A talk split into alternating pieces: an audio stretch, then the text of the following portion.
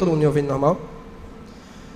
Então, estamos aqui, está começando mais um Hackcast, é o podcast em que a gente fala especificamente sobre o Hack and Play. Então é um podcast que só ocorre uma vez por ano.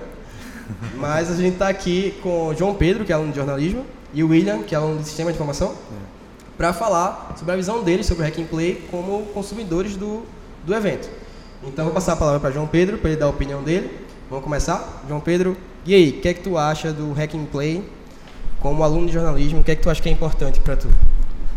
Por que, que tu acha que é importante para tu? Então, bom dia aí, né? É, o que eu acho é o seguinte, na verdade, quem se interessa por informação e tecnologia e tudo aquilo que possa ser relacionado à cultura de informação ou cultura tecnológica é muito importante vir para um evento como esse.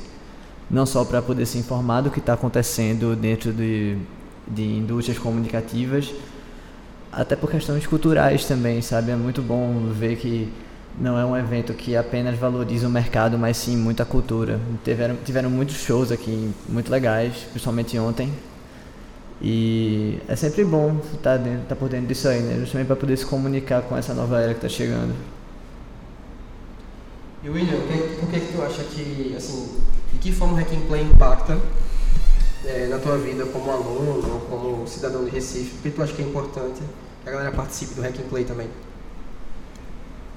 Eu acho, acima de tudo, que o Hack and Play ele é muito importante por ser um festival inclusivo, né? Porque ele não está excluindo ninguém, qualquer um pode chegar aqui, não precisa pagar nada, você chega aqui e vê diversas palestras, cursos, workshops, é, coisas que agregam muito valor na vida das pessoas e não está é só relacionado à tecnologia, é, apesar da ideia principal do festival ser isso, mas ele está com diversas áreas aí de reciclagem, é, então, eu acho que é muito importante um, um evento como esse vir para o Recife, porque ele acaba despertando é, coisas que as pessoas ainda não estavam tão ligadas assim, vai despertar novas ideias, as pessoas vão é, se atentar a mercados novos e isso pode agregar muito valor no futuro.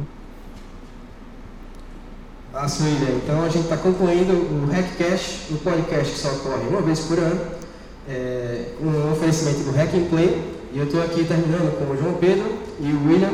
Valeu, pessoal, pela participação. Até a próxima.